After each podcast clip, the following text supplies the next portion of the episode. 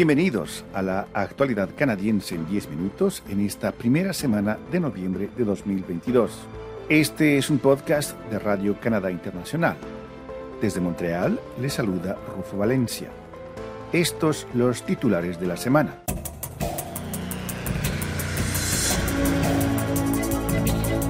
Canadá planea recibir anualmente 500.000 inmigrantes para el año 2025. Ottawa presenta medidas económicas para apoyar a los trabajadores de bajos ingresos. En Ontario, dos nuevas subvariantes del COVID-19 se expanden rápidamente.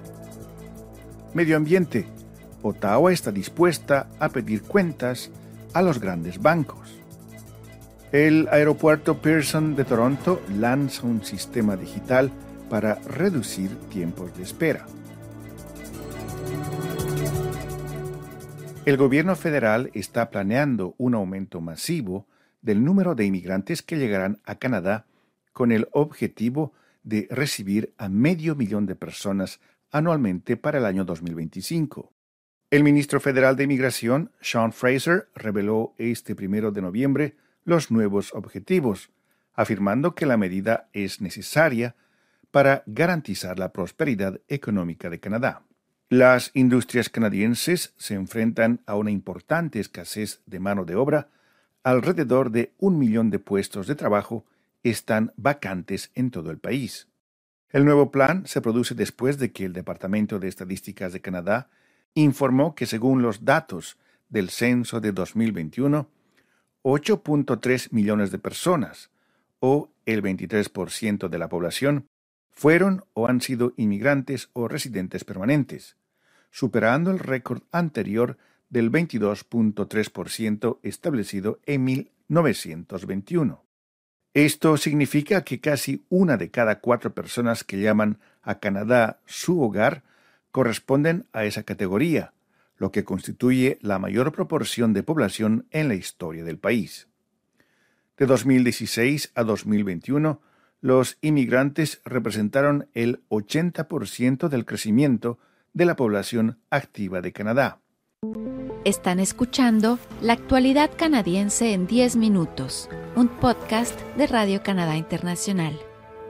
La ministra de Finanzas de Canadá, Chrystia Freeland, presentó este 3 de noviembre su Declaración Económica de Otoño, un plan multimillonario que anuncia mayores inversiones en momentos en que la economía se encuentra al borde de la recesión, con las tasas de interés a punto de aumentar aún más. Aunque la ministra Freeland prometió prudencia fiscal en esta época de alta inflación, el mini presupuesto propone nuevos programas para ayudar a las personas más afectadas por el aumento de los precios, como los estudiantes y los trabajadores con bajos ingresos, y para establecer lo que denominó una política industrial real y robusta para posicionar a Canadá hacia un futuro crecimiento económico. Freeland anunció que todos los préstamos federales otorgados a estudiantes y aprendices estarán libres del cobro de intereses de forma permanente y dio a conocer también un plan multimillonario para enviar automáticamente los pagos de la prestación de los trabajadores de Canadá a las personas que cumplieron con los requisitos en el año fiscal anterior. El documento también incluye un plan para igualar algunos de los incentivos a las energías limpias establecidos recientemente en Estados Unidos mediante la Ley de Reducción de la Inflación estadounidense, disposición que Ottawa considera una amenaza para las futuras inversiones en Canadá. En total, los gastos anunciados para los próximos seis años alcanzarán la suma de 30.600 millones de dólares.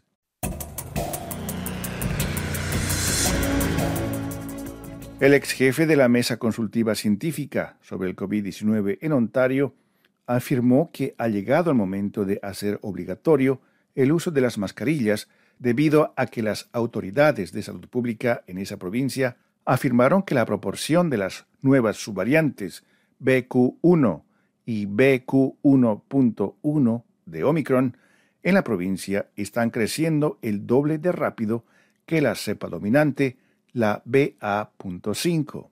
El doctor Fahad Razak, internista en el Hospital St. Michael, dijo que el sistema de salud mostraba en agosto y septiembre la presencia de la cepa que normalmente se ve en el pico de una mala temporada de gripe y que existe muy poca capacidad para responder a los aumentos de las tasas de COVID-19. El Ministerio de Salud Pública de Ontario señaló en un informe esta semana que la actividad del COVID-19 en la provincia se mantiene estable, aunque ha ido aumentando gradualmente desde principios de septiembre. Aunque todavía no se sabe mucho sobre las subvariantes BQ, existe un alto riesgo de aumento de la transmisibilidad, la reinfección y una disminución de la eficacia de la vacuna, dice el informe.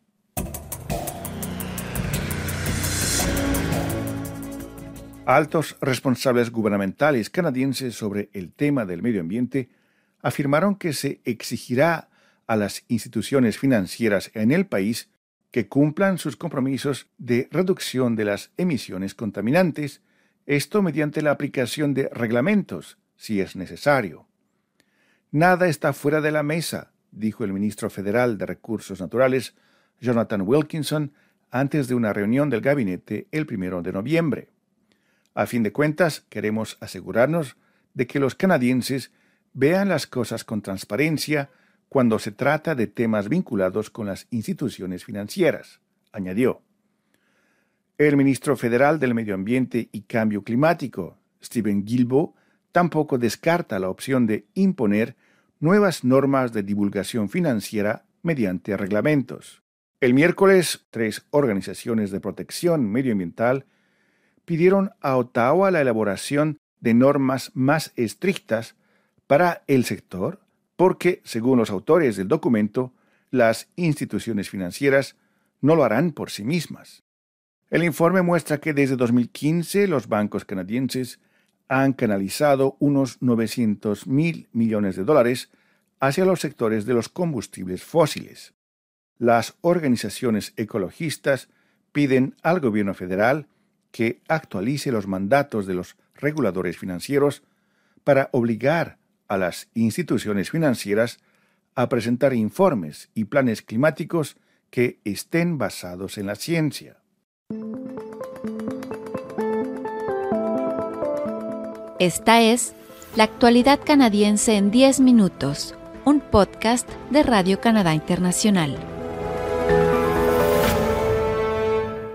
El Aeropuerto Internacional Pearson de la metrópolis de Toronto puso en marcha esta semana un sistema gratuito de reservas virtuales que permitirá a los viajeros reservar un lugar en la fila de seguridad antes de su vuelo.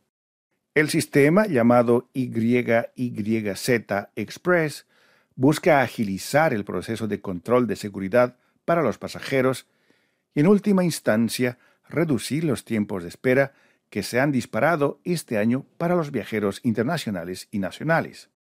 Deborah Flint, presidenta y directora general de la Autoridad Aeroportuaria del Gran Toronto, dijo que el nuevo sistema ayudará a los viajeros a moverse con mayor fluidez por el aeropuerto. De cara a los viajes por la temporada de fiestas de fin de año y a fin de conectar a los pasajeros con sus seres queridos en todo el mundo, la aplicación YYZ Express es un paso más hacia un viaje totalmente digital para aquellos pasajeros que lo deseen, dijo Flint en un comunicado de prensa. El lanzamiento de este sistema se produce después de los caóticos retrasos en el mayor de los aeropuertos de Canadá, que alcanzaron su punto más crítico el pasado verano debido a la escasez de trabajadores causada por la pandemia.